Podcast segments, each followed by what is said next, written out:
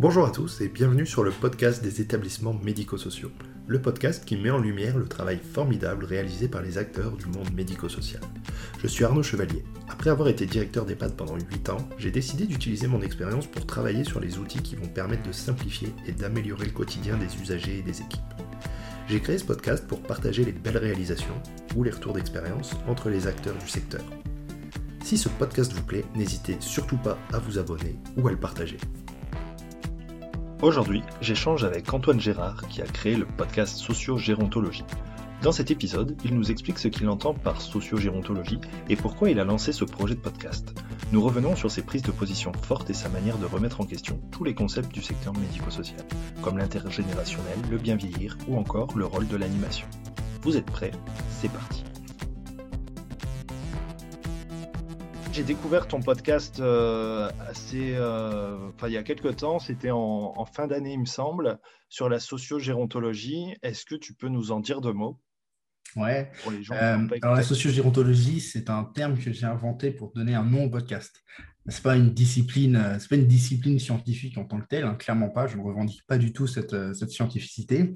C'est juste que moi, je suis sociologue de formation. j'ai également un master de gérontologie mais je me reconnais ni pleinement dans l'un, ni pleinement dans l'autre. En revanche, je pense qu'il y a nécessité d'apprendre d'apprendre des personnes âgées, apprendre auprès des personnes âgées ce qu'elles vivent. Euh, je pars du principe que le savoir ne réside pas dans une discipline euh, telle que la psychologie, la sociologie ou euh, la santé, mais réside chez la personne. Le principe de sociogérontologie, c'est le slogan du, podcast, hein, c'est de comprendre les vieux. Et donc, moi, je m'intéresse aux personnes âgées, euh, à comment elles vivent, à comment elles sont, comment elles appréhendent le quotidien, quelles sont leurs valeurs, quels sont leurs choix, comment elles les justifient. Et c'est ça, pour moi, la sociogérontologie. C'est juste euh, un moyen de comprendre euh, les vieux. Ok. Bah, pour moi, tu m'apprends que je pensais que ça existait. Je pensais que la sociogérontologie, c'était une discipline. ok.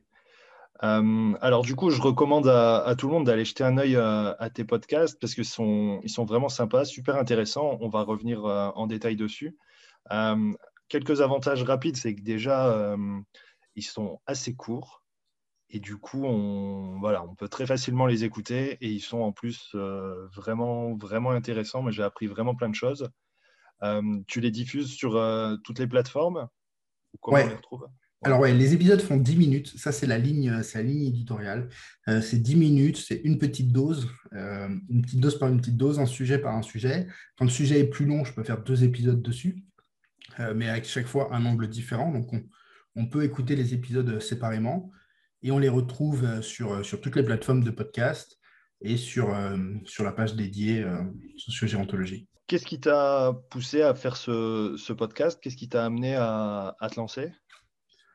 Euh, ce qui m'a amené à me lancer, c'est vraiment l'envie euh, de, transférer un certain nombre de, connaissances, des choses que je fais traditionnellement plutôt en formation. Mais l'année 2020 a, empêché toute forme de formation euh, traditionnelle, on va dire, à nécessité de se, de se réajuster. ces contenus, c'est plutôt des contenus qui d'habitude je destinais à l'interne et qui me semblent pouvoir servir plus de personnes en termes du, ton, euh, le ton n'est quand même pas un ton euh, habituel. Hein. Je suis assez franc, direct. Euh, je mets plutôt les pieds dans le plat. Et ça, c'est pour moi une nécessité parce qu'il y a quand même pas mal de choses hein, que je vois depuis dix ans que je suis dans le secteur qui ne me conviennent pas dans, dans, la manière de voir les choses, dans la manière d'appréhender les choses et dans, et dans la manière dont on considère la personne âgée. Donc tout ça mélangé fait que euh, le podcast, c'était le bon compromis pour moi. Et c'est comme ça que je me suis lancé. Alors du coup, est-ce que, puisque la sociogérontologie, ça n'existe pas, est-ce que toi, tu es sociogérontologue? Ou alors tu es sociologue qui ouais, t'intéresse à la géronto? Est-ce que tu peux nous euh, parler de ton quotidien, en fait, ce que tu fais dans la vie?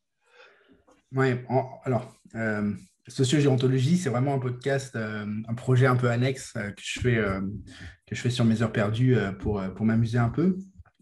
mon vrai métier, c'est responsable recherche au sein de, au sein de Domitis. au sein de Domitis, on a créé il y a quelques années un pôle recherche qui consiste à d'abord faire des recherches sur le bien-être, la qualité de vie et tout le domaine de la prévention auprès des personnes âgées, et également de chercher à mieux comprendre ces personnes âgées, pourquoi elles sont là, qu'est-ce qu'elles attendent de nous, c'est quoi leur vie, et, de mêler les deux pour réussir nos, une démarche d'amélioration de la qualité de vie. Et donc le quotidien, c'est quand même un quotidien de, chercheur. Euh, je fais des études, euh, que ce soit qualitatives ou quantitatives. Ces études, euh, je les mène, je les, je les, analyse, je rédige les rapports, je publie les résultats. Ces résultats, on les met en application en interne. et c'est pour, ça que, c'est pour ça que je tiens beaucoup à ce côté très applicatif. C'est-à-dire que pour moi, la recherche, c'est qu'un moyen, ce n'est pas du tout la finalité. Pour moi, la finalité, c'est vraiment d'améliorer ou le quotidien euh, des personnes âgées de manière directe ou de manière indirecte en travaillant sur, euh, sur nos compétences professionnelles, sur la manière dont on mène nos pratiques, sur nos valeurs. Et donc, cette partie applicative, pour moi, elle est vraiment centrale. Et donc, euh, un socio-gérontologue comme moi, je passe, on va dire, la moitié de mon temps sur la recherche pure et l'autre moitié de mon temps sur de l'application pure. Ok. Et tes, hum, recherches euh, et les publications, elles sont, elles sont diffusées, elles sont publiques? Alors, en partie. En partie. Euh, comme je travaille euh, pour Domitis, on, garde une partie des choses en interne jusqu'à ce qu'on les ait exploitées. Et puis, il y a toute une partie qui, sont, qui sont publiées dans des revues scientifiques, etc. Ce qui est dans sociogérontologie, ce n'est pas de la vulgarisation scientifique. ça reste vraiment sur un autre registre. Je ne rentre pas dans ce détail-là, et donc, pour donner quelques indications en termes de recherche, euh, les publications sont d'abord des publications euh, scientifiques, donc dans des revues scientifiques, dans des articles, dans des ouvrages collectifs, lors des colloques. Et puis ensuite, on va avoir plus un travail de, de communication qu'on a fait de l'étude, plus que des résultats de l'étude, via, via Domitis. Tu l'as dit, moi, ce que j'ai trouvé super intéressant dans les podcasts, c'est que tu mets vraiment les pieds dans le plat et tu commences, euh, ça doit être le premier ou l'un des premiers épisodes, avec une, euh, c'est pas tellement une définition, mais c'est plus un, constat euh, que tu annonces sur le fait d'être vieux. Qu'être vieux, en fait, c'est pas top. Oui, je me pose assez à l'idée que, que, la vieillesse est un âge merveilleux, l'âge de la sagesse, etc. je vais paraître un peu radical, hein, mais pour moi, être vieux, c'est parfois moche, c'est rarement satisfaisant et c'est toujours difficile. Et c'est important de, dès le départ, rétablir cette réalité-là. Parce que sinon, on arrive avec une sorte de dissonance collective, des cognitive, des personnes qui pensent que, euh, vieillir, c'est bien, c'est merveilleux, et des professionnels qui s'épuisent au travail parce qu'eux, ils font face à une autre réalité. Oui, carrément. Et puis, c'est vrai que ce qu'on peut entendre ou voir au quotidien, ou ce qu'on peut avoir l'impression, c'est qu'on essaye de nous convaincre qu'en fait, mais non, enfin, c'est pas nous convaincre parce que vieillir, c'est. Enfin, tu vas un peu sur une euh, tu vas loin, quoi. Je dirais pas que c'est une caricature, mais tu mets les pieds dans le plat. Après, évidemment, c'est pas toujours comme ça. Mais, mais quand même, c'est vrai que c'est vrai que ce côté parfois difficile qui est souvent euh, qu'on retrouve souvent bah, du coup dans le secteur médico-social parce que sinon euh, on est euh, on est juste ben, sur chez les seniors et, tout va bien. Mais, mais c'est vrai que souvent on a tendance un peu à le, à le minimiser, je dirais. Et, c'est surprenant la première fois que tu le dis parce qu'on se dit, ouais, euh, il va loin, quoi. c'est un peu à contre-courant. Et c'est ça que j'ai trouvé cool. Ouais, euh, il y, a quand même une, volonté euh, d'être un, à contre-courant. quand je me suis lancé dans le podcast, je me suis longtemps interrogé sur est-ce que j'ai quelque chose à dire? Et pour moi, où j'avais quelque chose à dire de, de différent, ou sinon ça n'allait pas le coup que je le dise. Et ça, c'est une ligne directrice que j'ai dans, dans chacun des podcasts. Euh, si quelqu'un a déjà dit ce que je dis, euh, de la même manière que moi, et euh, aussi bien ou mieux que moi, il n'y a aucune raison pour que je le dise. Si je dis quelque chose, c'est parce que je pars du principe que ça n'a ou pas été dit, ou pas de la bonne manière, ou pas suffisamment entendu. Alors il y a ce côté où tu, parles de la définition de la vieillesse, mais au, fur et à mesure des, podcasts, des épisodes, ce qui est super intéressant, c'est que tu abordes plusieurs thématiques. Et là aussi, où c'est peut-être moins euh, clivant, mais il y a quand même beaucoup de remises en cause. Moi, perso, sur, euh, sur pas mal de sujets, je me suis dit, mince, euh, en fait, ouais, je me suis dit, mince, il a raison, en fait. La, la manière dont, dont, je pensais un peu le truc, ou finalement, où, où je pensais pas forcément, tu vois, c'était de se dire, quand tu parles, par exemple, de l'intergénérationnel, du bien vieillir, des choses qui, qui me semblent être au goût du jour et pleines de bon sens. Alors, ça ne veut pas dire que ce pas des, bonnes choses, mais tu, mets des petits tacles quand même en disant attention, attention à ce qu'on dit, attention à ce qu'on fait, attention à comment on voit les choses. Et puis après, après, sinon, il y a aussi pas mal de sujets dans lesquels je me suis vraiment, vraiment retrouvé.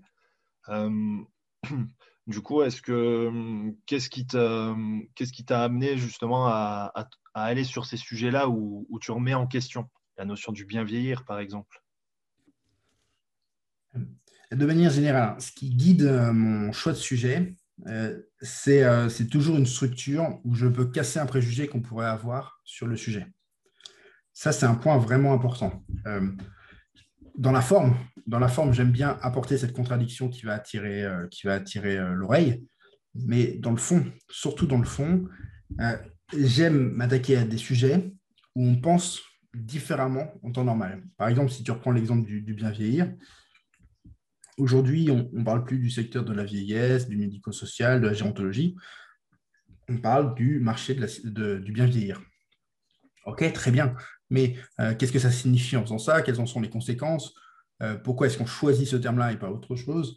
Euh, Ça, c'est des questions qui m'interrogent. Euh, c'est des choses qui me posent question et que j'ai besoin d'analyser, de prendre du recul par rapport à ça. Sur l'intergénérationnel, c'est typique. C'est un sujet qui est extrêmement à la mode. tout, le monde, tout le monde en parle. Tout le monde pense que c'est merveilleux. Est-ce que ça l'est vraiment? Est-ce que l'intergénérationnel va régler tous nos problèmes? On entend beaucoup parler d'inclusion, d'habitat collectif. Est-ce que le collectif est réellement une solution au problème de la solitude qu'on veut bien lui faire croire? Enfin, c'est vraiment re-questionner euh, tout un tas de sujets qu'on ne questionne plus en fait. Euh, et c'est ça, ça qui est dommage. Je veux qu'on se réautorise à poser des questions de choses qui paraissent une évidence et que plus personne n'a le droit de questionner. Ouais, c'est ça qui est intéressant. Et, et, sur cette logique alors des, de mots qu'on peut utiliser parfois et qui sont un peu des mots-clés ou des, un peu des totems finalement, Qu'est-ce que tu penses de, l'importance des mots qu'on peut. Tu ne trouves pas que dans le secteur médico-social, les mots sont parfois. Enfin, on donne trop d'importance à certains mots? Ou alors il y a des mots tu vois, sur lesquels ça fait un peu cliché, où on a des blocages. justement, le terme vieux, tu l'as dit, c'est comme si on n'a pas le droit de dire un vieux, et finalement, ou alors il faut le dire, mais d'une manière positive. Enfin, je sais pas, je trouve qu'on a, une drôle d'approche et de position par rapport aux mots il y a certains, j'irai plus loin, il y a certains mots qui sont même devenus presque des cultes. Euh, on ne s'autorise pas à revenir en question. À un moment donné, euh, j'ai un autre épisode sur le sujet en, cours de, construction, sur, sur l'inclusion. Tout le monde est merveilleux. Mais oui, évidemment, personne ne va dire que l'inclusion, c'est mal. Personne ne va faire le choix de l'exclusion. Euh, sur la bienveillance, tout le monde est pour la bienveillance. Personne ne va faire le choix de, de la malveillance. Et ben moi, c'est ça qui, m'embête vraiment. C'est le fait qu'on ne puisse plus les réfléchir, que ces termes-là, on a suffi, il suffit de les apposer euh, sur notre slogan, sur, euh, sur le descriptif de notre mission, pour qu'ils soient, soient merveilleux. il faudrait regarder, mais combien de projets en 2020 ont mis le mot intergénérationnel euh, dedans, juste parce que c'est à la mode? Sans réfléchir à ce qu'il y a derrière, sans se poser vraiment la question de c'est quoi l'intérêt. Et il y a des projets intergénérationnels qui sont merveilleux, qui sont euh, vraiment incroyables. Et il y en a d'autres, c'est du pur opportunisme. Et cet opportunisme, c'est une absence de réflexion qui, moi, me semble dégrader euh, la santé du secteur. Alors, bien nommer les choses, pour moi, c'est important. Il ne faut peut-être pas donner autant d'importance que ça sur le, fait de bien nommer, mais pour moi, c'est important. Ce qui est important aussi, euh, c'est qu'on sache, qu'on se mette d'accord sur ce qu'il y a derrière. Par exemple, euh, l'intergénérationnel est un, est un, bon exemple. L'intergénérationnel, ça devrait juste être euh, de l'échange entre deux générations, donc on va dire 20 ans d'écart. Il s'avère que quand on fait de l'intergénérationnel aujourd'hui, il faut prendre les plus vieux et les mettre avec les plus jeunes c'est quand même assez réducteur comme moyen de penser l'intergénérationnel. Au sein d'un établissement euh, médico-social ou même pas médico-social, hein, d'une résidence, on va déjà avoir des générations qui sont différentes, différentes dans les résidents, différentes dans le personnel qui travaille. Euh, les vieux n'attendent pas, euh, n'attendent pas de nous qu'on crée artificiellement des choses qu'ils n'ont pas besoin. Et si je reprends ton, exemple sur le mot vieux, le mot vieux est violent euh, parce qu'il a une, connotation euh, négative. Et ça, typiquement, je ne peux pas me contenter de dire euh, le mot vieux est violent parce qu'il a une connotation négative, donc ne l'utilisons plus. Au contraire, je vais utiliser le mot vieux parce qu'il a cette connotation négative pour expliquer que ce préjugé, ce n'est qu'un préjugé et qu'il faut arrêter d'avoir peur des mots et qu'il faut s'intéresser au, fond du, sujet. Si c'est juste pour recréer un tabou, on ne règle aucun problème. Au contraire, euh, le tabou ne fait que euh, laisser s'amplifier un problème au lieu, au lieu de l'attaquer de front. Donc moi, mon propos, c'est plutôt de dire, arrêtons d'avoir peur des mots et réfléchissons à pourquoi on utilise ces mots-là et est-ce qu'il y a des choses qui ne vont pas. J'ai un épisode sur les vieux. Euh, c'est sans doute un des épisodes qui a fait le plus de, plus de débats. Peut-être pas le plus, mais quand même pas mal. Et c'est quand même intéressant de voir finalement que c'est surtout les préjugés des gens qui y a derrière, en fait, euh, qui, euh, que ça percute. Ouais, non, mais c'est, on a tous, et je pense que c'est normal, des préjugés. Moi, par exemple, en écoutant les, tes épisodes sur l'intergénérationnel, je me suis revu à une période où, je cherchais absolument à faire venir des écoles euh, dans un EHPAD. Et, et finalement, aussi de revoir certains résidents à qui on pouvait demander, ben voilà, tu vas sur des commissions animation, ben, est-ce que ça vous dirait qu'on fasse venir euh, des enfants, des jeunes de l'école? Et concrètement, ils nous disaient, bah non, pas besoin, pourquoi faire? Je bah non, mais ça peut être cool. Et c'est vrai que, et c'était marrant d'une certaine manière de voir aussi quand les enfants arrivaient, alors voilà, hein, souvent euh, ça faisait beaucoup de bruit. Et du coup, on avait une partie des, résidents, je dirais une petite moitié, qui, qui fuyaient en disant Ouh là là, qu'est-ce qui se passe? C'est quoi, ce, quoi ce bordel? Je me, je me casse. Et, euh, et c'est vrai que du coup, c'est intéressant parce que c'est un peu presque, c'est pas une obligation, bien sûr, ça n'est pas de faire venir des enfants, mais c'est vrai qu'on a tous cette logique-là d'aller faire un partenariat avec l'école en se disant ils vont venir quelques fois dans l'année et puis ce sera cool, on fera des goûters, on fera des trucs, ce sera très bien. Et, euh, et ce que tu dis aussi, c'est que à la fin, ça peut être euh, une source de, alors je sais pas si on peut dire tristesse, mais de déception ou, autre, quand euh, finalement on est sur un, sur un échange intergénérationnel éphémère qui ne s'inscrit pas dans la durée et où finalement, bah, quel intérêt de s'investir dedans quand on sait que bah ouais, ils vont venir trois fois et puis c'est fini, quoi. Et j'aurai plus de nouvelles, donc euh, à quoi bon? Et tu vois, l'exemple de l'intergénérationnel me semble, me semble très bon, euh, parce que à l'origine de cet élan que tu décris, hein, que, à mon avis, euh, je pense que tous les établissements, à un moment donné ou à un autre, ont eu l'idée de faire venir une, classe. Cette dynamique qu'il y a derrière, c'est une dynamique qui dit, ben voilà, j'ai envie d'apporter du bonheur à mes résidents, de la joie, de la jeunesse, etc. J'ai envie de faire quelque chose de bien pour eux. Et ça, cet élan, il est, il est super. Il faut utiliser cet élan mais mettre un tout petit peu plus euh, de réflexion dans, dedans. Je veux faire en sorte d'apporter un peu de bonheur à mes résidents, lesquels seront ceux qui seront touchés par, euh, par, cette, par, ces relations intergénérationnelles? Déjà, c'est sans doute pas tout le monde. Euh, à moi d'identifier ceux pour qui ça a de l'intérêt et de leur proposer que à eux et de ne pas faire subir aux autres, à qui d'ailleurs on dit vous êtes chez vous dans l'établissement, mais là, aujourd'hui, on va quand même faire venir du bruit des enfants que vous ne connaissez pas et qui vont venir vous déranger. c'est ça. Réfléchir. Réfléchir à qui sont ceux qui sont intéressés pour cela. Est-ce qu'il y en a suffisamment? Est-ce que, euh, est que les deux, trois, quatre personnes dans l'établissement qui sont vraiment passionnées par ça, euh, eh ben, on peut leur apporter cet élément-là. Ensuite, comment on leur apporte? Est-ce que c'est euh, avec des enfants qui vont voir trois fois dans l'année? Est-ce que c'est avec une correspondance sûrement sur quelques-uns? Est-ce que c'est euh, en se rapprochant de leurs petits-enfants parce qu'ils ont cette frustration que leurs petits-enfants ou arrière-petits-enfants ne viennent plus assez souvent? Enfin voilà, vraiment se poser la question de, comment on va maximiser à effort euh, constant hein, bah, cette, envie de lien. Et une fois qu'on a fait ça, quand on se rend compte que j'ai des personnes qui seraient heureuses de rencontrer des classes le temps d'eux euh, de deux, trois animations dans l'année et que ça leur convient, alors on y va. Mais si ce n'est pas le cas, il faut réfléchir à ce qu'on peut faire à ressources égales de plus impactant. Pour tous ceux qui n'ont pas besoin du lien avec une école parce que c'est bruyant, etc., ben peut-être que c'est une autre forme de lien qu'ils veulent. Pour ceux qui ont envie d'une relation intergénérationnelle, mais qui ne le voudraient pas dans le cadre d'une classe où il y aurait 30 enfants d'un coup, euh, que ça ferait du bruit, que ça serait juste trois fois dans l'année, on se lie avec les personnes, puis finalement, à peine on a fait connaissance qu'on ne les reverra plus parce que euh, le projet s'arrête s'arrête aux vacances d'été. Est-ce que ça a vraiment le sens?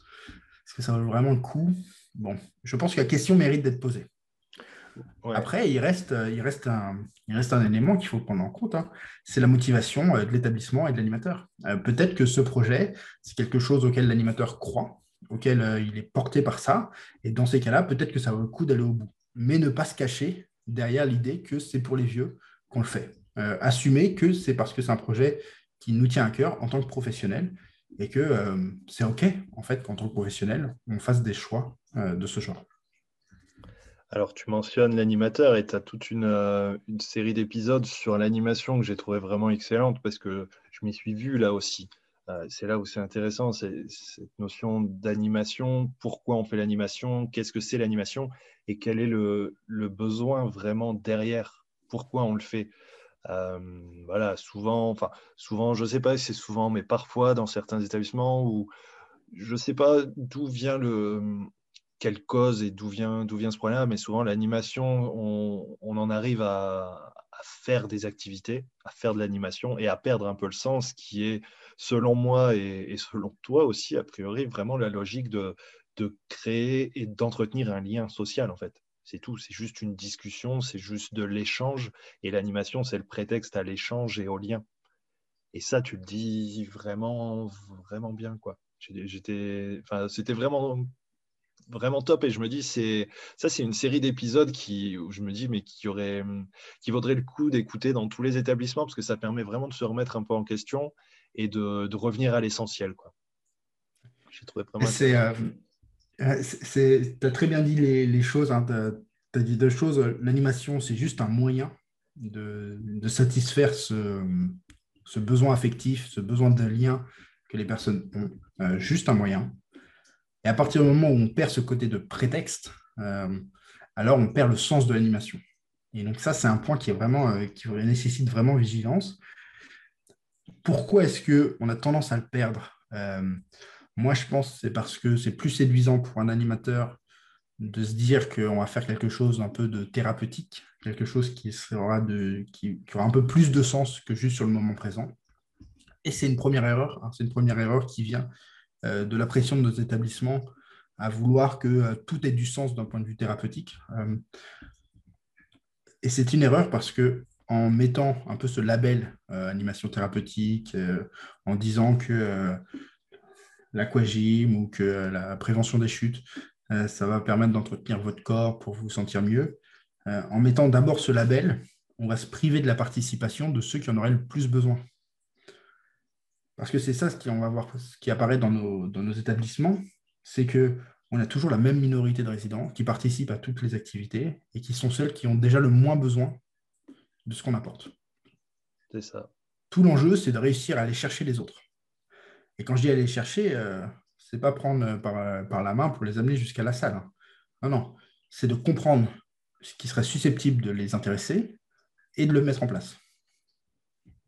Et ça, ça nécessite, euh, ça, ça nécessite de comprendre que l'intérêt de l'animation, c'est de la satisfaction du lien social, et que le thème, le sujet, la durée, euh, le, nom de l'animation, c'est que le prétexte pour y réussir. Et on a besoin d'un prétexte. Hein. Ce n'est pas, pas méprisant quand je dis que c'est juste un prétexte.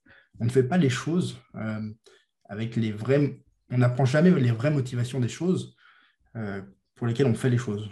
Il nous faut toujours un prétexte. Et, quand on va à une animation, euh, on sait rien, moi, conférence, même si le sujet ne nous intéresse pas, on peut y participer parce que c'est que le prétexte à vivre un moment collectif avec les autres euh, résidents. Et c'est ça, et c'est ce côté-là qu'il faut réussir à retenir.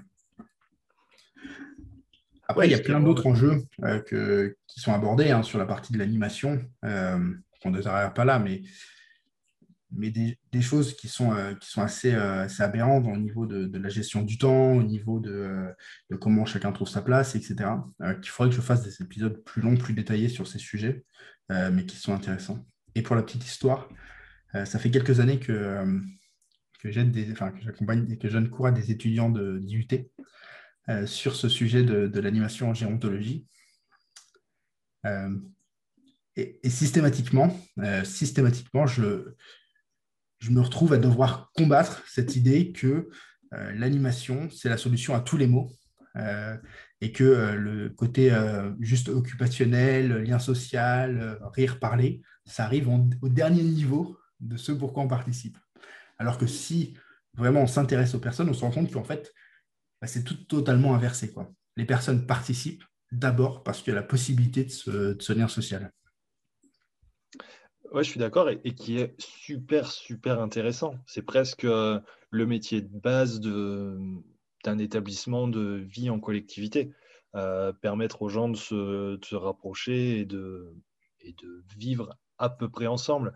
Euh, il y a un moment aussi, hein, je rebondis là-dessus parce que c'est un passage intéressant et, moi qui m'a toujours marqué aussi et qui, illustre, enfin qui est peut-être aussi une source de, complexité terrible euh, pour les équipes des établissements, c'est que on parle d'un lieu de vie dans lequel les gens vont vivre ensemble, sauf qu'ils ne se sont pas choisis.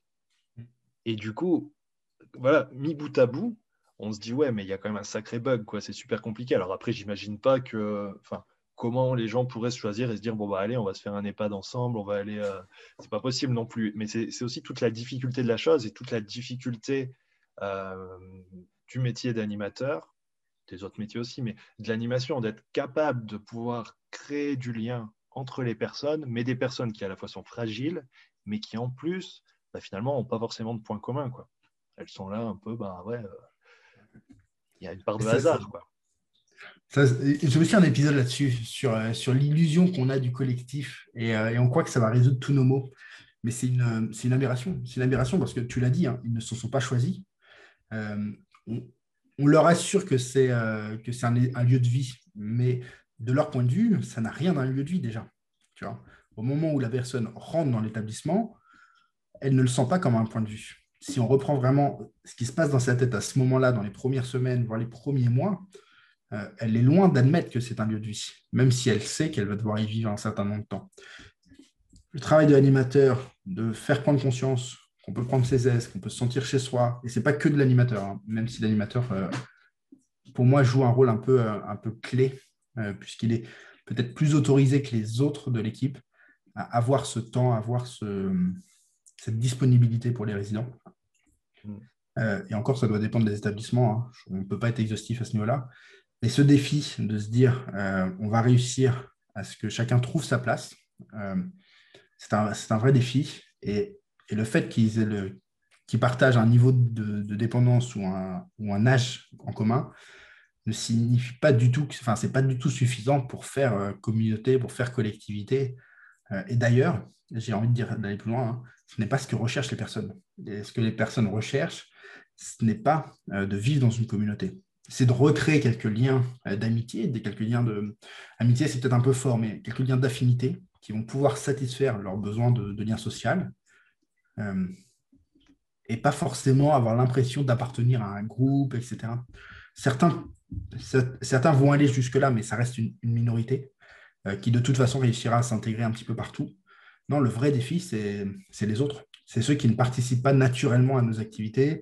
C'est ceux qui restent, euh, restent dans leur chambre euh, et disent que tout va bien, alors qu'on les voit évoluer de jour en jour et pas forcément pour le mieux. Euh, c'est eux le vrai défi. Et moi, ce que j'en appelle toujours, c'est d'arrêter de parler des résidents de manière globale et même si les gens n'aiment pas qu'on mette les, personnes âgées dans des cases, essayer de regarder qui sont ceux peut-être sur lesquels on peut se concentrer parce que on voit bien qu'on n'a pas encore réussi la mission d'intégration. Ouais, ouais, je te rejoins. C'est là où, il y a énormément de choses à, choses à, retravailler, à continuer de travailler.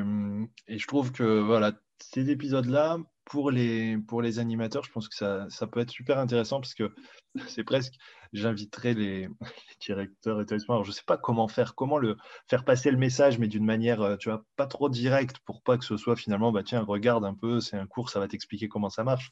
Mais pour, euh, parce que ce ça marcherait pas, mais de, voilà, de pouvoir euh, réfléchir un peu là-dessus, parce qu'il faut, faut, se dire aussi que les animateurs, alors en ce moment, mais même tout le temps, ils ne sont pas nombreux, ils ne sont pas assez nombreux, et du coup, ils ont aussi, euh, comme tout le monde, le nez dans le guidon, en fait. Et c'est au bout d'un moment où finalement, il y a de forts risques et ils ont beaucoup de, de chances, même si ce n'est pas une chance, d'oublier un peu le pourquoi en courant toujours après, euh, après des objectifs qu'on peut leur donner.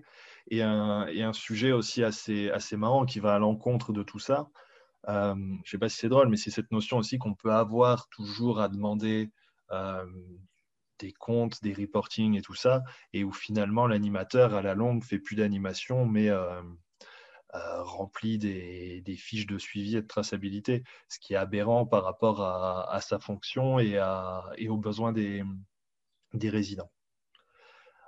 Surtout si l'objectif, c'est pas qu'il y ait un maximum de personnes qui participent à l'animation.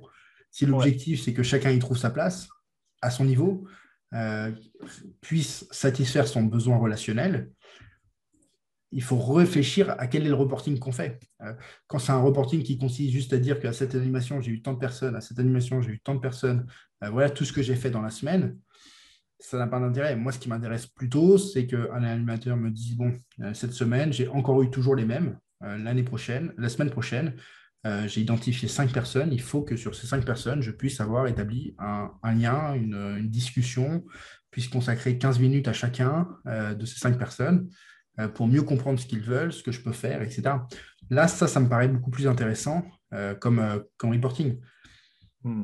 Je, voilà, je ne cherche pas à dire qu'il ne faut pas de reporting.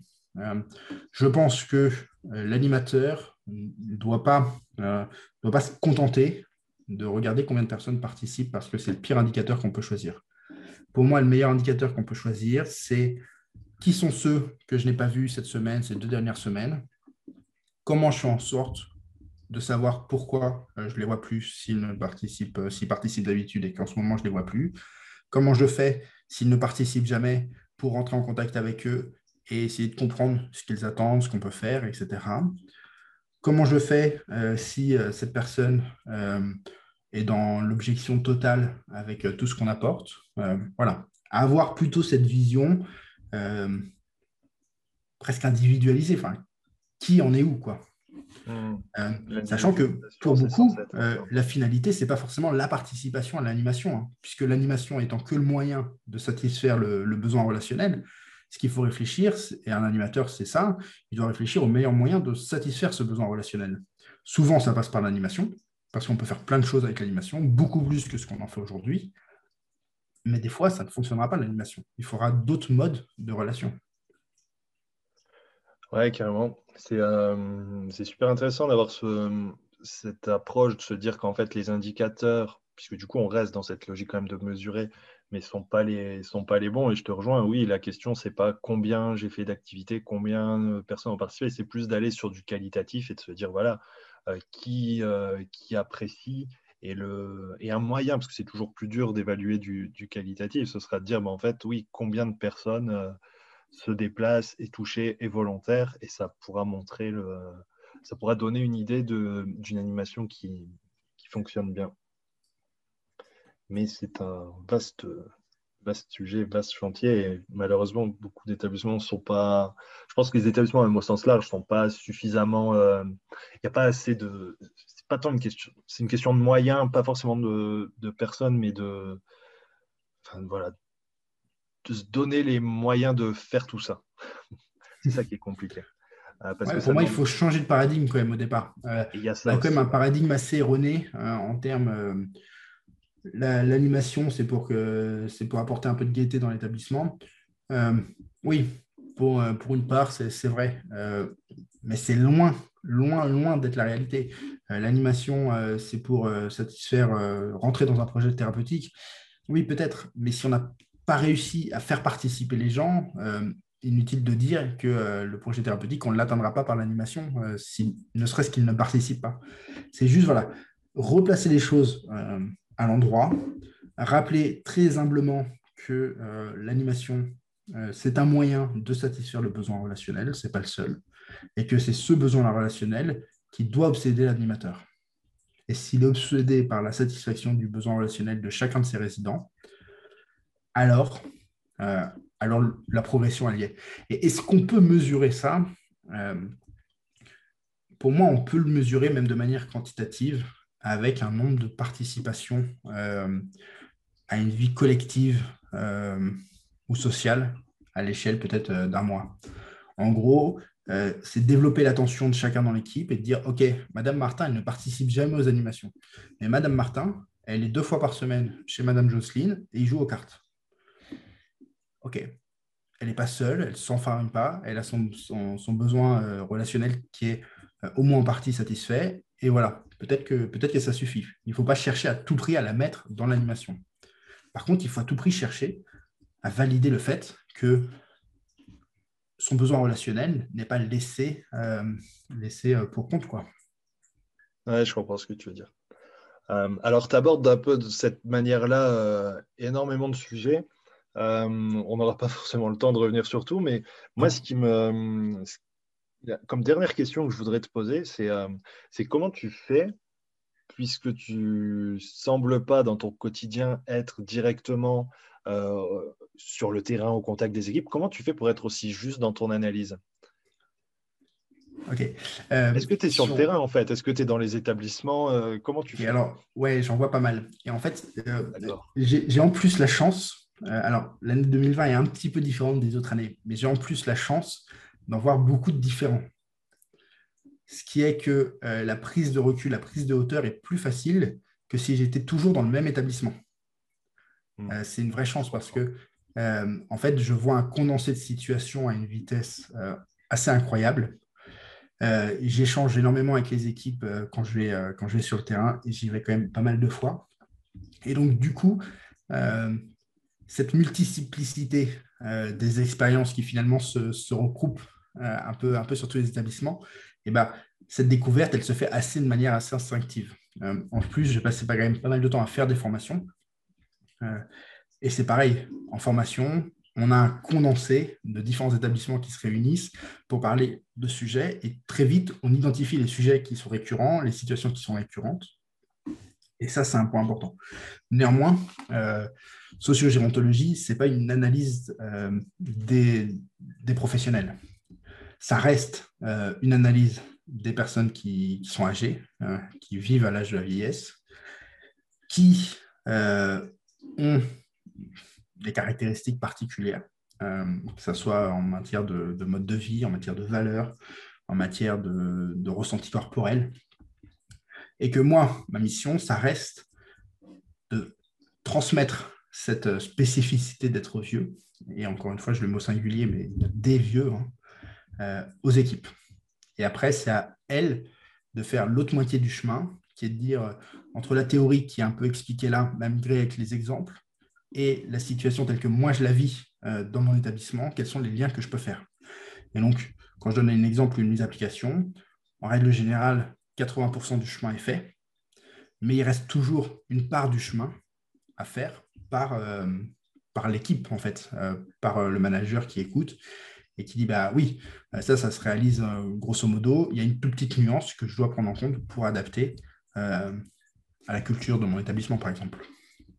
Ça marche. Donc, tu es quand même pas mal en contact avec les équipes et c'est ça qui fait que tu puisses avoir autant de autant d'infos et de on va dire de concret sur ce qui se passe et, de, et en même temps d'avoir aussi le recul. Euh, pour conclure, est-ce que tu peux nous dire quel sujet tu vas aborder ou que tu aimerais aborder prochainement? Ok, euh, plein de sujets sur ma liste de choses à aborder. Euh, j'ai un gros gros sujet que je veux aborder qui est la mort. Euh, la mort, alors d'abord la mort euh, en termes de rapport à la mort qu'entretiennent euh, les personnes âgées, la mort telle qu'elle est vécue aussi dans nos équipes. Alors là, c'est encore un exercice un petit peu différent et qui va contredire ce que je viens de dire à l'instant, mais notre manière d'appréhender ça en établissement, elle peut, elle peut être améliorée et pas, et pas d'un point de vue purement...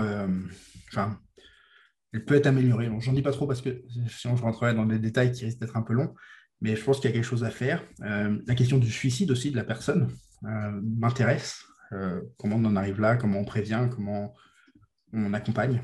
Ça, c'est un point important. Au-delà du sujet de la mort, moi, ce qui m'a continué de m'intéresser, c'est toutes les idées que je vais pouvoir, enfin, tous les préjugés que je vais pouvoir remettre en question. bienveillance, inclusion. toutes ces choses-là, moi, sont des sujets qui, par, par définition, vont m'intéresser. Et puis, il y a des sujets qui sont, qui sont vraiment le cœur de mes recherches, que je cherche à vulgariser, on va dire, à rendre beaucoup plus accessible. Euh, une des questions qui me paraît par exemple centrale, et je suis loin d'en avoir fait le tour, c'est la question euh, du sentiment d'être chez soi. Euh, en établissement, on fait que de répéter qu'on est chez soi, c'est un lieu de vie, etc. Ok, concrètement, qu'est-ce qu'on peut faire? Comment la personne réussit à créer ce sentiment? Quelles sont les conditions qui ne permettent pas la réalisation de ce sentiment? En tant qu'équipe, qu'est-ce qu'on peut faire petit par petit pour réussir ça? C'est des sujets que j'ai commencé à aborder, que je n'ai qu'effleuré, et il faut juste que j'arrive à, donner des angles à mes analyses qui sont, encore pour certaines un peu trop académiques pour ce que je veux faire et pas assez, euh, pratico-pratique. Euh, voilà. Donc, pas mal de sujets en cours. À court terme, les sujets sur la mort. à moyen terme, je continuerai de toute façon de faire des choses qui, où je casse les préjugés. Et comme sujet de, prédilection, euh, moi, j'ai la question du chez-soi, j'ai la question de la qualité de vie aussi. Euh, j'en parle, pas beaucoup encore, mais c'est quand même un sujet qui, euh, m'intéresse. toutes les questions autour de la prévention. Alors, encore une fois, hein, j'ai une prévention assez différente de ce qu'on fait en matière de prévention, mais, mais qui sont aussi des sujets qui, pour moi, sont très intéressants. Ok, donc ça ne va pas s'arrêter du jour au lendemain. On a encore plein d'épisodes à découvrir sur 2021 J'ai un stock d'épisodes assez, euh, assez, important. Euh, ce qui voilà, ce qu'il faut, c'est que je trouve le temps de les mettre en, de les mettre en mots. Euh, ça me demande un peu de travail et puis je fais ça, je fais ça sur mon, sur mon temps de loisir, donc c'est pas toujours, c'est pas toujours évident. et puis au cours du podcast, j'ai fait quelques très belles rencontres que, de personnes qui, qui, à mon sens, pourraient poser aussi leur voix sur, sur le podcast parce qu'ils ont une une expertise euh, universitaire euh, sur, le, sur le sujet. Et je trouve ça assez intéressant euh, de se dire que voilà, quand on a consacré d'un point de vue recherche tant d'années à faire, à faire quelque chose, moi, je peux aider à faire le pas suivant, qui est la mise en application pour, concrète au sein, de, au sein de nos établissements ou au sein de nos services. Ça marche, ok. Ben, écoute, merci beaucoup pour, euh, pour tout ça. Et puis, euh, euh, j'invite tout le monde à, t'écouter, à écouter ton podcast, à le découvrir ou à le redécouvrir. Parce que moi, il y a pas mal d'épisodes que j'ai écoutés plusieurs fois. Tu vois, comme en les écoutant en voiture, comme ils sont assez courts, ils peuvent s'enchaîner. Et des fois, en fait, tu retombes sur quelque chose que tu as, déjà écouté, mais tu le laisses et puis tu redécouvres des choses. Donc, ah, il s'écoute plusieurs fois. Vraiment top. Ouais, ouais, ouais. Non, il s'écoute plusieurs fois. La première fois, en général, on n'est pas d'accord. Ouais, ça peut. Et puis, puis, puis c'est vrai que tu as un bon rythme, en fait. Donc, euh, c'est assez dense et il faut. Euh, voilà, on redécouvre. Et puis après, c'est aussi en fonction de, de, ce qu'on, des sujets sur lesquels on peut, on peut se pencher aussi sur le moment, avoir une, un peu une révélation ou une confirmation ou, pas être d'accord. Avec plaisir. Vous pouvez retrouver tous les liens en, en description, je suppose. Et puis, euh, je reste très accessible si vous voulez en discuter. Ça marche, à bientôt. Salut. Salut. Merci d'avoir écouté cet épisode jusqu'au bout. J'espère qu'il vous a plu et qu'il vous inspirera. Pour m'aider à faire connaître le podcast, vous pouvez soit le partager ou le noter sur votre plateforme, ou encore laisser un commentaire sur LinkedIn ou Twitter. Je vous souhaite une belle journée et je vous dis à bientôt.